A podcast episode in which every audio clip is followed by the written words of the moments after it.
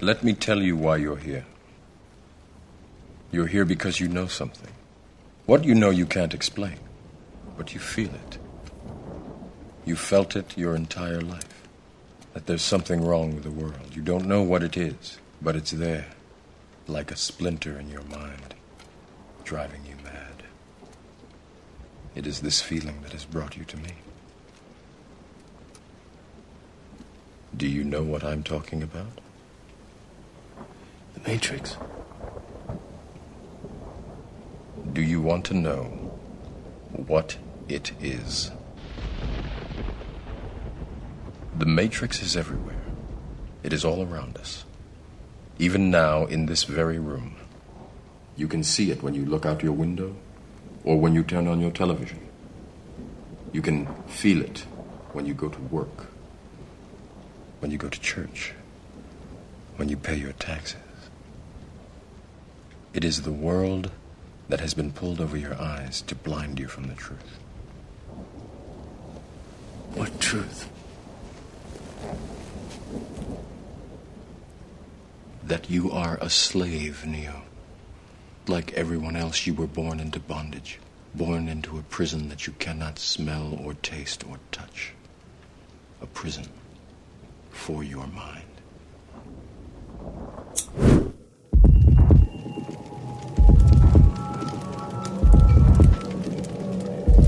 Olá, senhoras e senhores, aqui é o Dresler, tá começando mais um Taverna do Jasper e hoje no assunto, a pauta aqui é uma pauta mais obscura do que nós estamos acostumados a falar aqui. Nós vamos falar sobre Cult, Divinity Lost e para falar aqui comigo, ninguém mais, ninguém menos do que o especialíssimo Gustavo Tertolioni.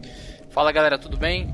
Sou o Gustavo, é, eu Pra, pra quem não me conhece, né? Pra quem não conhece essa voz maravilhosa, eu sou Essa do. delícia. eu sou do Café com Dungeon, né? O podcast que sai todo dia aí. E eu vim fazer uma participação especial aqui para poder falar sobre um dos jogos que eu mais gosto, né? Uh, então assim, eu, eu sou lá do Café com Dungeon, como eu disse, e eu tenho um projetinho interessante aí para quem gosta de OSR, gosta de fantasia medieval em geral, que é um fanzine, cara, que é aquela revistinha que típica dos anos 90, só que sendo publicada agora, recentemente. Uh, para quem quiser é, saber um pouco mais a respeito, tiver interesse e tal, é, eu aconselho vocês a entrarem no, no link do apoia.se barra vomitations, que é, que é o nome da, do fanzine, né? Vomitations of the Grotesque Princess. E sem mais delongas, vamos lá, né, cara? O tema de hoje vai ser uma parada muito maneira, né, cara? Você tá preparado aí? Você se, se preparou para falar do que a gente vai falar? Eu não, por isso que eu trouxe um especialista aqui.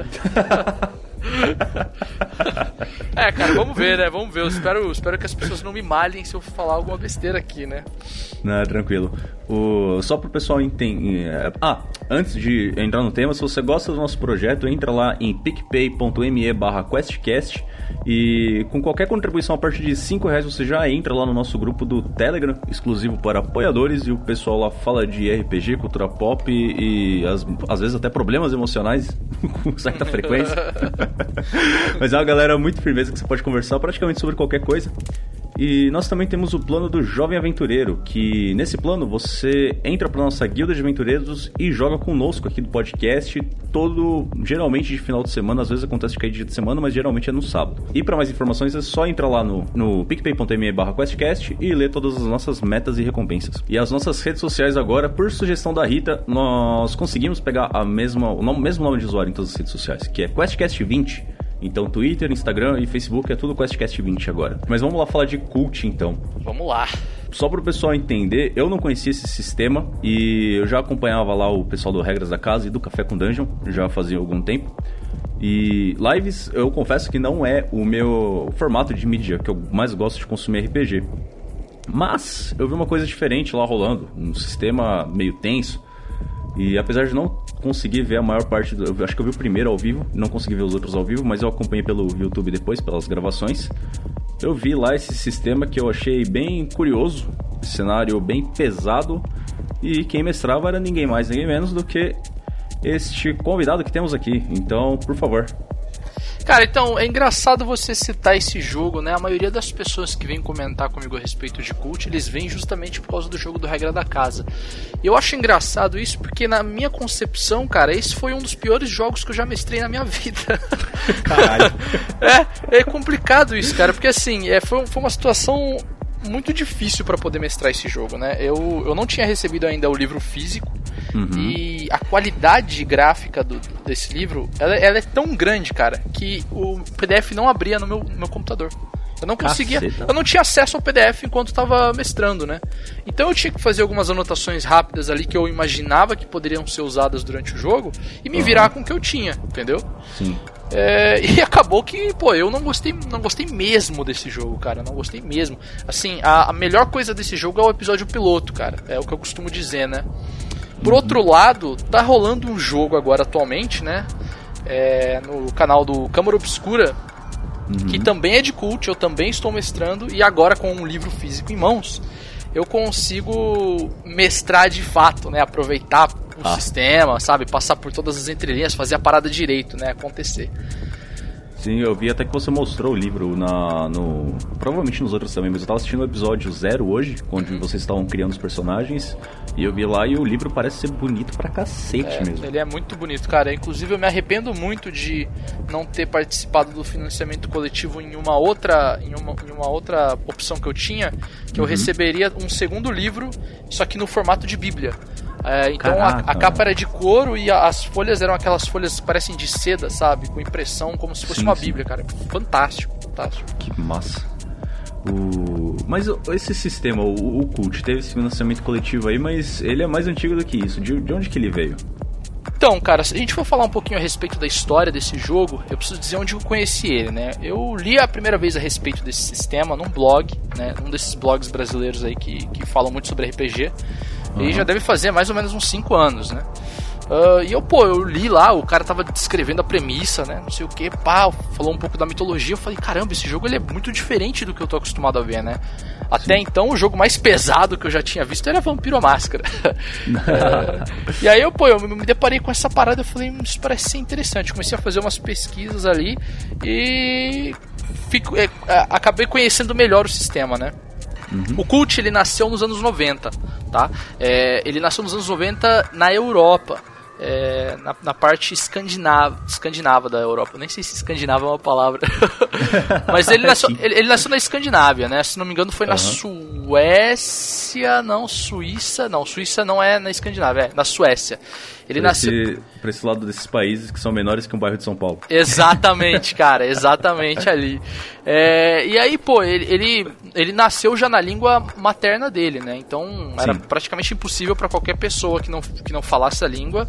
É, aliás, praticamente não, era impossível para qualquer pessoa que não falasse a língua uh, conhecer sobre o sistema. Mas acabou que se espalhou aí por causa de alguns mitos, né? Que, que o pessoal. É, lendas urbanas que trouxeram que, que, que, adolescentes acabaram cometendo homicídios e suicídios aí por causa desse uhum. jogo, sabe? Esse tipo de coisa que a gente vê hoje em dia ainda, né? Sim, é que via muito na época do. Do pânico Brasil, satânico. É, é no, no, aqui no Brasil que aconteceu lá em Minas, muito tempo atrás. Tanto que eu, já contei aqui pro pessoal que o, o primeiro. É, primeiro sistema de RPG que eu tive contato tinha por volta de uns 11, 12 anos. Foi o Vampiros à Máscara, com uma prima minha de segundo grau, né? Prima do meu pai. E eu fui proibido de jogar, né? Porque família religiosa e aquilo era jogo do demônio. eu jogava escondido. É, exatamente. É, tá certo, cara. É importante jogar. Sim, agora tá aqui. Eu tô tendo, tenho uma, uma mídia pública aqui pra falar só sobre o assunto. O jogo, jogo do demônio. É isso aí. É, exatamente, sobre o jogo do demônio. Aí minha família tá lá vendo. eu acho que jogo do demônio é um dos ótimos, um dos melhores adjetivos para descrever esse jogo, cara. Assim, não querendo causar um pânico nem nada mas é, por causa de toda a mística em volta dele, né? Uh, depois que ele foi publicado lá, a galera cresceu o olho, né? Tiveram interesse. E depois ele foi publicado em outras línguas, né? Alemão, inglês, italiano, é, polonês. Uhum. Uh, e depois ele teve uma segunda edição, uma terceira edição. E. E aí, bom, acho que a terceira edição, se não me engano, foi no começo do, dos anos 2000 que foi lançada. E não se falou mais no, no, no jogo, né? Sim. E até que de repente, uh, recentemente, co começaram os boatos de que ah, os caras vão refazer, vão fazer uma nova edição tal. E aí não tardou para sair o financiamento coletivo da nova edição de Cult, que é o que, que eu tenho aqui em mãos agora. E. Bom, aí aparentemente o sistema foi reformulado, né? Ah, cara, completamente. Assim, é, se você comparar a primeira edição, né, que saiu em inglês, com a versão atual, cara, é, são dois jogos distintos, assim. Talvez a única coisa que conecte os dois, né, é a mitologia, porque a mitologia, apesar de ter sofrido algumas mudanças, elas foram mudanças bem leves, não foi nada muito drástico, né? Uh, então parece que o, o principal se manteve, entende? Agora, em questão de regras, cara, nossa, a primeira edição, ela era aquele típico jogo dos anos 90, sabe? Uhum. Carrega, pessoal... Carregadaço, carregadaço de regra, cara, carregadaço. Ah, eu achei que era o oposto, eu achei que era na pegada de storytelling, que o pessoal tava cagando pra regra, falava que regra não importa mais pra nada.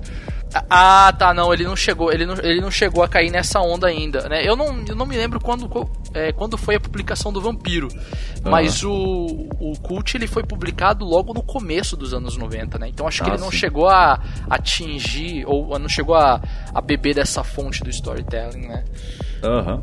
Agora, era assim, é um jogo muito complexo, né? Muitas regras e, porra, ele se vendia como um jogo de terror, né? Uhum. E, e, pô, é complicado você ter um jogo de terror quando você tem uma porção de regras para combate, combate físico, uso de tanque de guerra, uso de helicóptero. É, sabe? Esse tipo de coisa. Então, pô, é meio é complicado, sabe? Eu acho. Que você quebra a narrativa de terror ali para puxar uma planilha e consultar. Exatamente, cara, exatamente. É. Mas aí os caras acabaram lançando a nova edição e, pô, é, ele é uma parada muito, muito recente, assim. As regras dele são é, extremamente parecidas, não dá para dizer que é, porque não uhum. tem os direitos, né? Mas são extremamente parecidas com as regras do PBTA, tá ligado? O Apocalipse Engine? Exatamente, cara, exatamente. É, hum. É, cara, é, é praticamente a mesma coisa, assim. Só não dão o braço a torcer para dizerem que só é. não assume, né? Exatamente. É tipo, é não é Hobbit. É isso, é isso, é isso, cara. Você resumiu perfeitamente o que tá acontecendo. Mas e o, o cenário dele, então? Porque o, o, o que mais me chamou a atenção ali a princípio na, na live do, do Regras da Casa e posteriormente agora que eu tô começando a assistir a do a do Câmara Obscura, que os links, link, todos os links vão estar aqui no post para vocês conferirem depois foi justamente esse tom que o cenário tem. O, o que, que tem de diferente nesse cenário que era tão diferente assim do, do resto do, que tinha no, nos RPGs pelo resto do mundo? ah, vamos lá, cara. Então, primeiro, primeiro de tudo é importante ressaltar aqui que é um jogo de terror, né? Uhum. Uh, e como é um jogo de terror, ele trata de temas que podem ser muito sensíveis para as pessoas. Só que o lance do Cult é que ele se vende como um jogo que trata desses temas sensíveis sabe? Ele não é, não é um simples terror que pode abordar uma hora ou outra esse tipo de tema, não. Ele se vende abordando esse tipo de tema. Então você é acaba, você acaba é, vendo esse tipo de coisa na mesa de RPG praticamente o tempo todo entende? Uhum. Esse é esse, o core do negócio. Exatamente. Esse é uma das coisas em relação a, ao jogo, né? E por isso que não é um jogo para todo mundo. Eu não acho Sim. que seja um jogo para todo mundo, né, na verdade. É, porque, tipo, o, igual você falou, pro jogo mais pesado, assim, que as pessoas geralmente têm o contato é o, é o Vampiro à Máscara, até porque é a trilogia, a trindade do, do RPG, né? O D&D, o GURPS e o Vampiros a, Vampiro é, à Máscara, é, todo mundo conhece. A clássica, exato. Só que o Vampiro à Máscara muitas vezes acaba descambando pros X-Men, pros Vampiro X-Men, né? Exato. E vira historinha de aventura exato. e tal. E assim, o... isso é interessante. É, interessante você dizer isso, porque assim, eu já, na, na comunidade de vampiro do Facebook, vira e mexe, tem, tem pessoas que reclamam de falta de segurança na mesa, né? Uh, alguém que usou algum, algum tema que não deveria ter usado por causa em hum. respeito a um dos jogadores tal. Isso acontece. Um gatilho. Vira... Isso, exatamente. Isso acontece vira e mexe.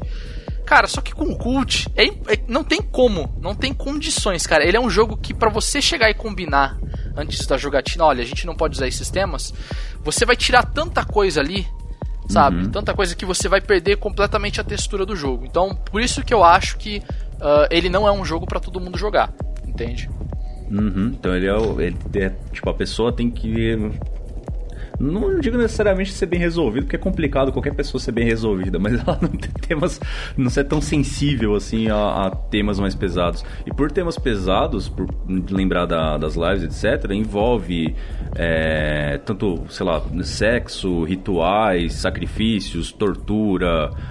É, isso é o mais tranquilo ainda, né? E as maiores perversões que a sua cabeça conseguir conceber. Exatamente, cara, exatamente. Nossa, é, os temas são pesadíssimos, né? Mas enfim, isso, isso é só parte do, do que o, o, jogo é. O jogo não é só isso, né? Uh, a mística por detrás do jogo acompanhou ele justamente por causa do tema que ele aborda, né? O, o Cult é um jogo que tem raízes muito profundas na Cabala. Não sei uhum. se você já ouviu falar da Cabala. Sim, sim. Mas então, explica pro, pros ouvintes aqui, porque não necessariamente os, os ouvintes saibam. É, então, a Cabala ela é um sistema mágico que foi desenvolvido na Idade Média por um grupo de judeus. E uhum. é, é um, é um sistema complexo de, se, ser explicado porque ele é muito abstrato. Ele não é tão concreto como, como a maioria dos sistemas de magia, né? Vamos dizer assim. Uh, então, assim, ele, ele, trata do, ele trata da existência de um deus, tá? Vou resumir uhum. bastante para o pessoal poder entender. Mas ele trata da existência de um deus criador. E Sim. quando esse deus ele criou o mundo e as pessoas, é, ele, as pessoas acabaram tendo um potencial dormente nelas que levaria, daria muito trabalho para poderem despertar e alcançar algo próximo da iluminação de Deus. Uhum. Tá? E aí, na Cabala, a gente tem um símbolo que é muito clássico, que é a árvore da vida, né? Uhum. Que é uma, uma, porrada de círculos interligados, né? Sim. Esse... Quem já assistiu Full Metal Alchemist vai reconhecer a árvore da Cabala na porta da verdade. Exatamente. Tá Exatamente, bem lembrado. Uhum. E cada círculo ele é um Sephiroth, né? Ele representa algum conceito na criação do universo e do mundo. Né? O, e assim, quem estiver pesquisando agora e vendo aí, é, pode pensar o seguinte: lá no topo a gente tem a trindade principal, que são é, as três ordens ou as três coisas que deram início a todo o resto que está embaixo. Né? A, a criação ela segue uma ordem. E a parte mais baixa da, da árvore é onde os seres humanos se encontram. Uhum. É, é meio é meio não, é bastante complexo. É, eu aconselho vocês que querem entender um pouco melhor, inclusive se vocês têm interesse de jogar cult, a dar uma lida sobre. É, e um, do, um dos melhores livros que eu já li a respeito e, e, que me ajudaram muito na, na criação do cenário junto com os jogadores, né? Dessa segunda vez que eu estou jogando Cult. É um uhum. livro que chama Cabala, Clifote e Magia Goética. É, ele é bem completo tem no Brasil aí, se vocês darem uma procurada dá pra Cabala e Goethe, é uma coisa bem suave pra você. Exatamente. Exatamente. Pra você, ver, pra você ver o tipo de leitura que anda de mãos dadas com cult, cara. Sim.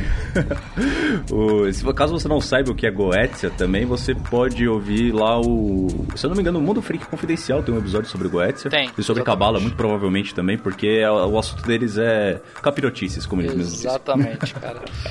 É, e, bom, aí o, o que acontece, né? A, a toda a, a, todo o tema do cult, ele gira em torno disso, né? Então uhum. a gente tem um criador, um criador do universo, e esse, só que esse criador do universo, ele desapareceu.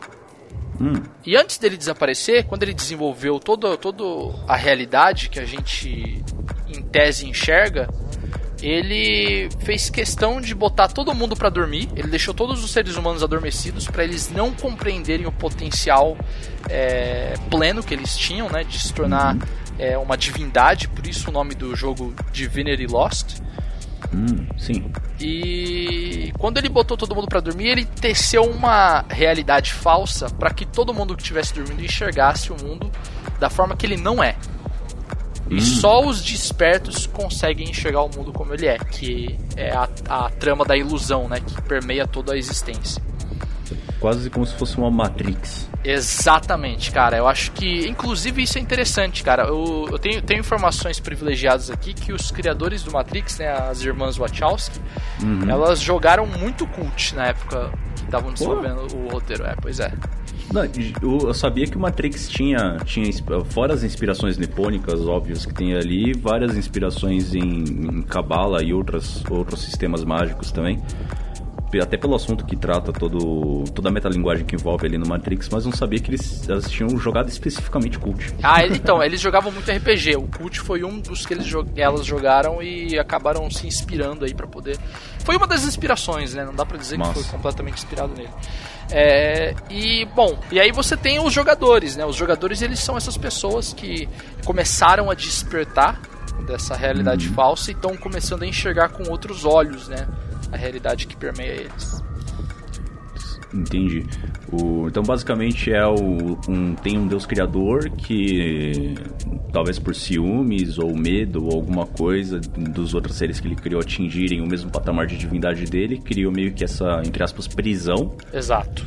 De, da realidade e da carne e colocou todos os seres humanos para viverem ali em um looping infernal da, na corrida dos ratos que temos aí todos os dias, né? Exato. Inclusive, é, é, é, você lembrou isso e você me lembrou disso e é importante eu dizer aqui. É, no cult, o que acontece? As pessoas elas reencarnam.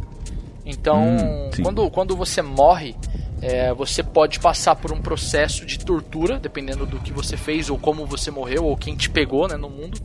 Você passa uhum. por um uhum. processo de tortura para esquecer que você tem esse poder, esse potencial dormente.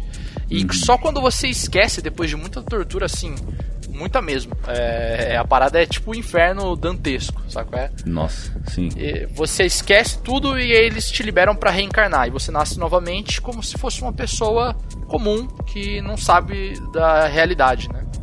Mas eu ia acabar dando um spoiler aqui do final da, da campanha do, do Regras da Casa, mas não vou dar não. Porque. Ai, cara, mas eu ia ficar feliz se continuasse, porque eu queria saber o que acontecer depois, por causa do, do, do, finalzinho lá, desse detalhe do final sobre reencarnação aí. É, a gente pode, a gente pode, pode, pode ser que a gente continue, vamos ver, né, cara, vamos ver. Hum, mas o, os jogadores, então, eles são essas pessoas que começam a despertar, e o, o que que... No que que isso implica neles? Ah, o, o, despertar. Então, cara, a, a trama é mais ou menos essa, né? Quando a pessoa ela, ela começa a despertar, porque assim, vamos lá, vou, vou, explicar um pouco de uma maneira um pouco mais completa, tá? Uhum. É, no livro a gente tem os arquétipos. Sim. Tá? Os arquétipos é basicamente o equivalente a uma classe no D&D para você escolher e jogar.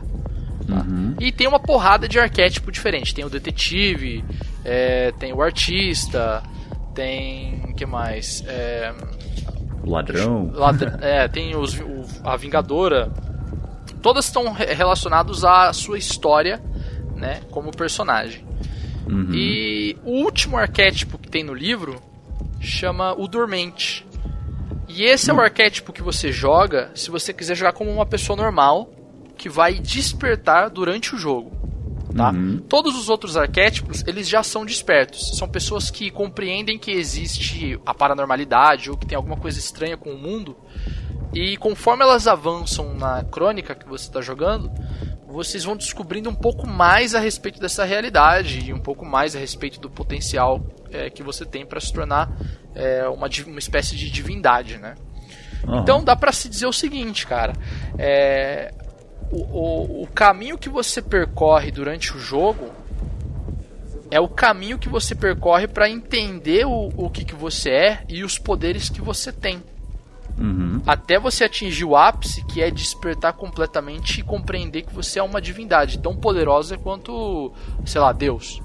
Uhum. Basicamente isso. Mas isso gera, quando acontece o despertar, isso gera um, um incômodo, porque se você partir da premissa que o que os seres humanos são essa divindade que estão presas nessa, nessa prisão da, da realidade, da carne em si, num, num ciclo infinito, a partir do momento que ele está tentando sair desse. É, se libertar de toda essa tormenta, eu imagino que isso cause consequências. Afinal, o, o Deus não quer que, ele, que eles saiam dali. É, então, certo? é exatamente isso, cara. É, apesar, apesar do Criador ele ter desaparecido e a, contra, a contraparte maligna dele. Não que esse Deus seja muito bom, né? Pelo que ele fez uhum. com a uhum. gente. Mas a contraparte dele, que é pior ainda, é, tá tentando ascender ao poder. O, existe uma porrada de entidades que estão vivendo com a gente. Normalmente essas entidades elas tomam posições é, de poder hierárquico, tá? Por exemplo, é, um delegado de polícia ou um, um, um diretor de escola ou um pastor de igreja. E esses caras são os lictors, tá? Eles cabe a eles o papel de controlar a humanidade e fazer com que a gente continue nessa falsa realidade e que não desperte. Então, quando você desperta, aliás, todo mundo que já está jogando com um ar arquétipo é, que não é o, o, dormente, o, dormente, já está com o risco de ser capturado por um lictor. Entendeu? Uhum. Quanto mais você age em relação a descobrir a realidade como ela é, mais a atenção dos lictors você vai chamar. E aí, se eles forem atrás de você, são esses caras que vão prender, matar vocês, levar a alma de vocês pro inferno, torturar até que vocês se esqueçam e renasçam depois.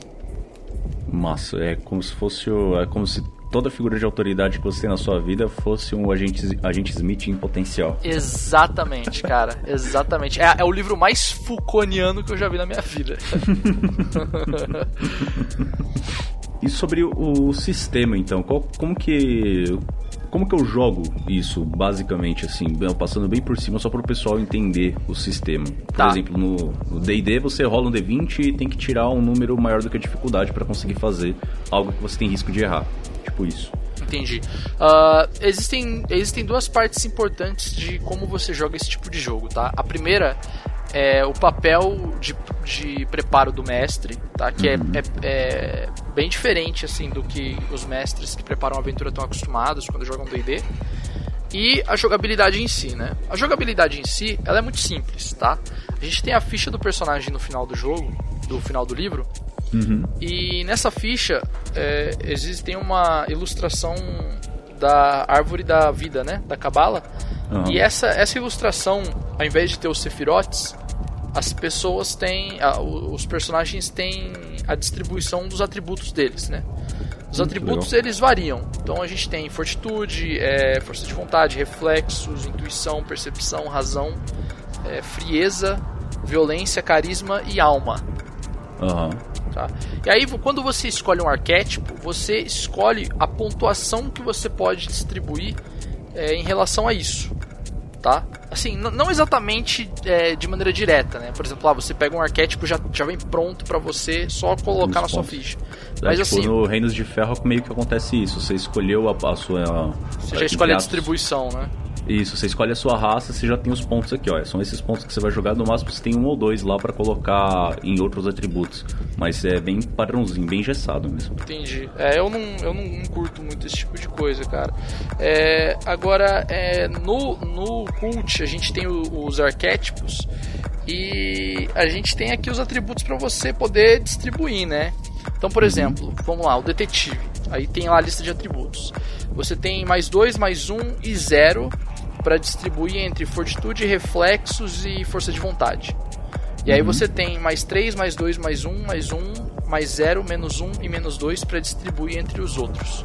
Saca? Uhum. Então não é tão engessado assim.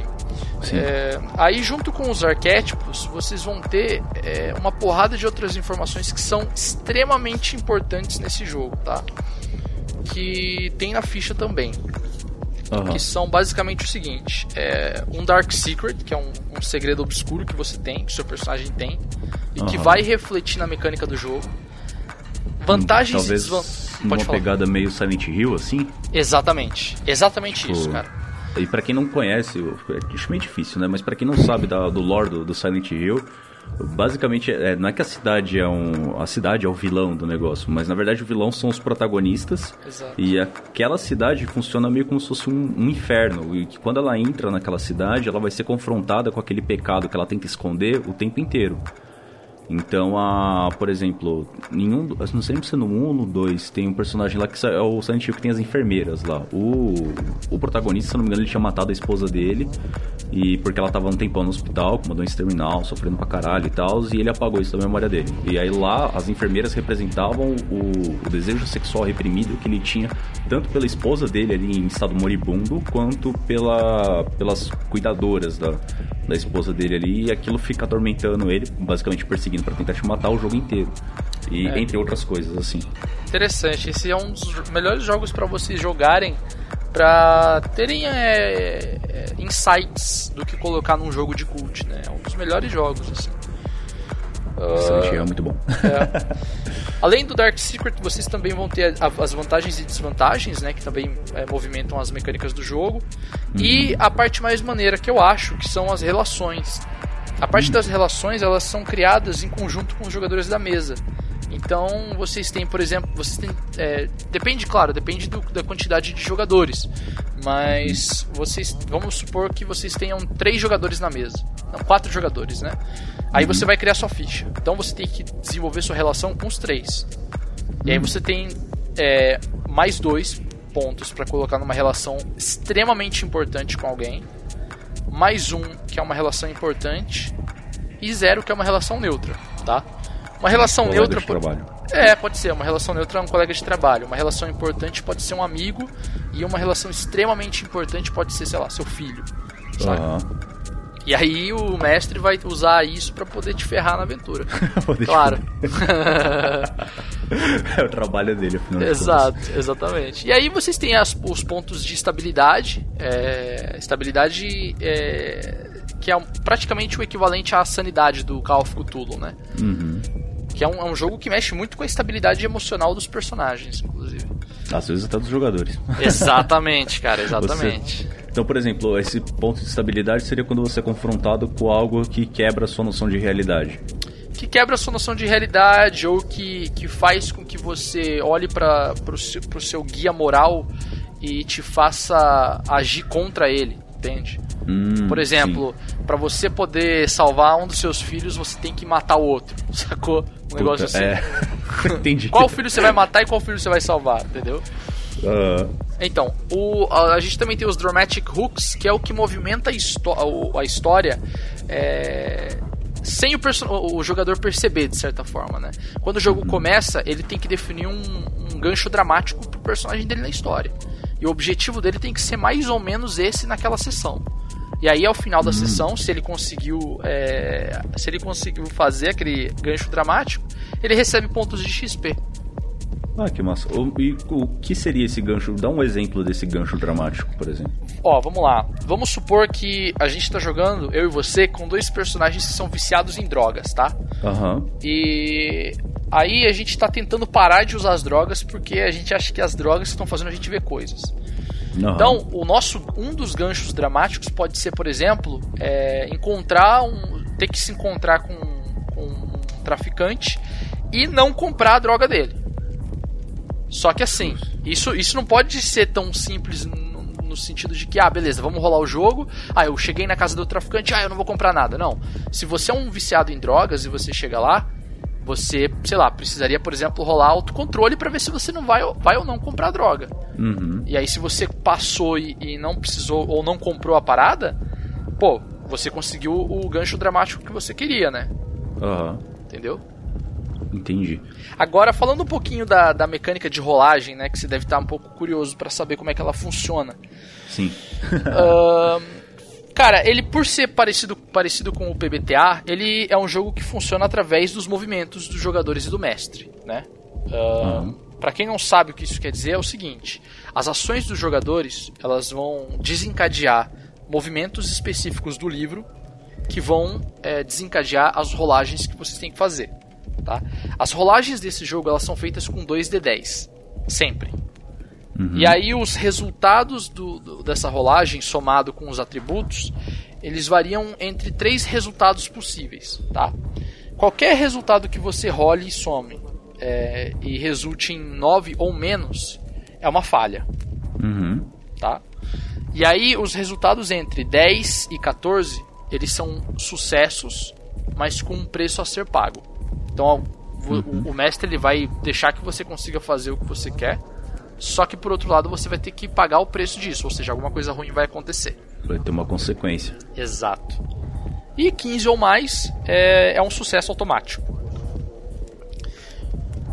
E aqueles atributos que você falou de mais dois, mais um, mais um, zero, menos um, é o modificador desse, dessa rolagem, por exemplo. Ex exatamente. É, tipo, por exemplo, vamos dizer que a gente vai fazer uma rolagem para tentar. A gente entrou numa casa abandonada aqui, tá? Uhum. É, e porra, tá, tá rolando uns barulhos estranhos pela casa tal. A gente tem que pegar alguma coisa nessa casa. Tem que pegar, sei lá, é uma prova de um crime. Só que Sim. essa casa é muito sinistra, cara, e tá de noite. e você tem certeza que você tá vendo alguma coisa no canto do seu olho, mas quando você olha direito, some. Some. Sabe é? É. Então, eu vou pedir para você fazer uma rolagem para mim é, de alma, né? Que é Uhum. um, um, é, observar, o movimento é observar através da ilusão. Hum. E o atributo que você tem que fazer é alma. Então você vai rolar 2d10, vai somar com o seu atributo de alma e o resultado vai dizer o que, que acontece. Entendeu? Se aí se você tirou a, se tirou 9 ou menos, você tá enxergando a realidade como a realidade falsa que tá ali, e não viu porra nenhuma. Exato. Se você tirou a rolagem intermediária aí, você conseguiu ver através do véu, mas isso te impactou de alguma forma que, sei lá, você tá com uma vontade louca, absurda de fugir dali. Exa pode ser, exatamente. Ou, sei lá, acho que cair em choque é um pouco tenso demais, porque aí você cortou totalmente a agenda do jogador, né? Você colocou ele em estado inutilizável. É, talvez, talvez o que eu faria nessa situação seria o seguinte, cara, é você sucedeu, você consegue ter visões rápidas, né, da realidade, mas a parada te chocou tanto que eu vou pedir que você role é um Keep It Together, que é Uhum. pra ver o movimento que faz, é, que vai dizer se você perde estabilidade ou não. Saca? Hum, sim. E aí, se você perder, você vai me dizer o que, que aconteceu com o seu personagem. Injusto. E se você passou, você, você conseguiu ver o código da Matrix ali, tá vendo a Exatamente. desgraceira toda acontecendo. Isso, é isso aí. Massa, bem massa. E, bom, você tem indicações de, de mídias do. mídias da, da cultura pop, assim, que a pessoa pode usar de referência cons- construir uma aventura em cult? É, cara, isso leva inclusive ao, segundo ponto de preparação, né, que eu, que eu disse. É, é Uhum. importante que as pessoas consumam algumas mídias é, para poder compreenderem um pouco melhor como, como se desenrola um jogo desse, né? É claro que você pode escolher se você quer jogar uma aventura investigativa ou se você quer, sei lá, jogar uma parada mais crônica do dia a dia. Mas assim, em geral, cara, é, é interessante consumir mídias que te remetem à textura desse jogo, né? Acho que um dos melhores jogos que eu já joguei pra esse jogo, cara, que inclusive ele é inspiração pro episódio zero do jogo do Regra da Casa, é, o, é o playable teaser do Silent Hills, que estava sendo produzido pelo Hideo Kojima e Puta, pelo é. Guilherme Del Toro. se você tiver um Play 4 com isso na memória, não apague nunca. Não apague nunca, exatamente. O, pra quem não sabe, esse playtest é. É playtest, né? É um playtest, sa- é um é Ele saiu, o Taos foi lançado no PlayStation 4, só que o projeto morreu, não lembro por qual motivo. O- ele acho, foi- que o, acho que o cara foi demitido, né? O, o Kojima. Ah, é verdade, ele foi demitido da. Da, Kojima Konami. Produção. É, da Konami. da Konami. Ele foi demitido da Konami, o projeto morreu e a Konami simplesmente apagou tudo. E agora não tem mais pra você baixar no, no- na PSN. Então, quem tem na memória tem e quem não tem não, não vai conseguir mais. e a única mais. forma que era distribuída era dessa forma. Então já era, tá ligado? E ele, é- ele é um jogo extremamente perturbador, cara. Extremamente, cara. Eu não, eu não jogo nunca esse jogo à noite, cara. Nunca. E nunca vou jogar, cara. Não tem nada Mano. dessa, nesse mundo que me faça jogar esse jogo à noite, cara, sozinho. Cara, eu queria muito jogar esse jogo, mas eu não tenho nem o PlayStation 4 agora. E como é que eu vou conseguir jogar essa merda? Eu vou te ensinar, eu vou te ensinar um jeito depois, mas deixa pra lá, deixa pra depois. Por favor. É, acho que além dele, cara, o Silent Hill é uma boa, uma boa pegada pra esse tipo de jogo. É, tem um filme que é muito, muito bom também, que é o Dark City. É, ele é um jogo, um filme já um pouco, um pouco antigo agora. Pô, eu até esqueço que já fazem praticamente 20 anos que a gente passou do ano 2000, cara. é foda, né? o ano 2000 pra mim é ontem, cara. É foda pensar isso, cara. É, é muito triste, na real. É, Mas assim, tem um filme que chama Dark City, que ele é muito bom, tá? Muito bom mesmo. Ele passa muito bem a textura, mais ou menos, do que, que é a gente viver num mundo falso, com é, pessoas que controlam a realidade. Uhum. Ah, cara, acho que. Ah, e também tem um que é extremamente importante, que foi é, influência para os criadores do jogo, tá? Que a Aham. maioria da galera que é mais nova, que é mais nova agora, provavelmente vai odiar esse filme, porque ele é muito antigo, então vão achar que é muito mal feito. Ah. Mas ele é bem bacana, né? Ele é o Hellraiser. Ah, esse que eu ia perguntar, porque quando eu vi a, a, a live do Regras da Casa, eu achei que tinha uma pegada muito, muito, muito de Hellraiser. por causa do cubo, né? A parada assim. Aham. É, de- além do cubo, né? As criaturas em si que começaram a aparecer ali mais pro, pro final. E esse Dark City aqui mesmo, eu abri no Google aqui rapidão, eu tô vendo uns prints dele aqui no Google Imagens, os caras parecem bem os. Qual é o nome mesmo dos bichos do. As Do cri- Hellraiser? Ah, cara, eu não vou lembrar. Puta, mas... deu branco agora. É, deu branco. Enfim, mas os é. bicho igual Pinhead. Exatamente, exatamente. É muito bom, cara. Esses dois filmes eu acho que são obrigatórios se vocês quiserem levar uma. Ah, e tem mais, tem mais um também, eu vou dizer aqui pra fechar uma trilogia boa aí pros ouvintes. Pra quem ainda não assistiu, cara, é um filme muito bom, um clássico. Chama Coração Satânico. Não conheço. Não, é um dos melhores filmes de investigação sobrenatural que eu já assisti na minha vida, cara. É, eu não vou dar spoiler aqui, mas tem, o, tem um dos melhores atores vivos hoje, que é o. o- como é que ele chama o cara do, do Poderoso Chefão? Robert De Niro. Exatamente, cara. Robert De Niro faz um papel excepcional nesse filme, cara. Esses três são obrigatórios, assim, pra quem quiser mestrar. Coração Satânico, Hellraiser e o Dark City. Exato. Exatamente. Massa. Eu fiquei curioso aqui, eu vou, vou ver esses filmes. O Hellraiser tem. O Hellraiser, pra quem não sabe, é baseado em livros. Então, se vocês quiserem e gostarem, por favor, vão atrás dos livros, porque ele é mais tenso que os filmes. É, tem no Brasil, inclusive, né? Tem traduzido.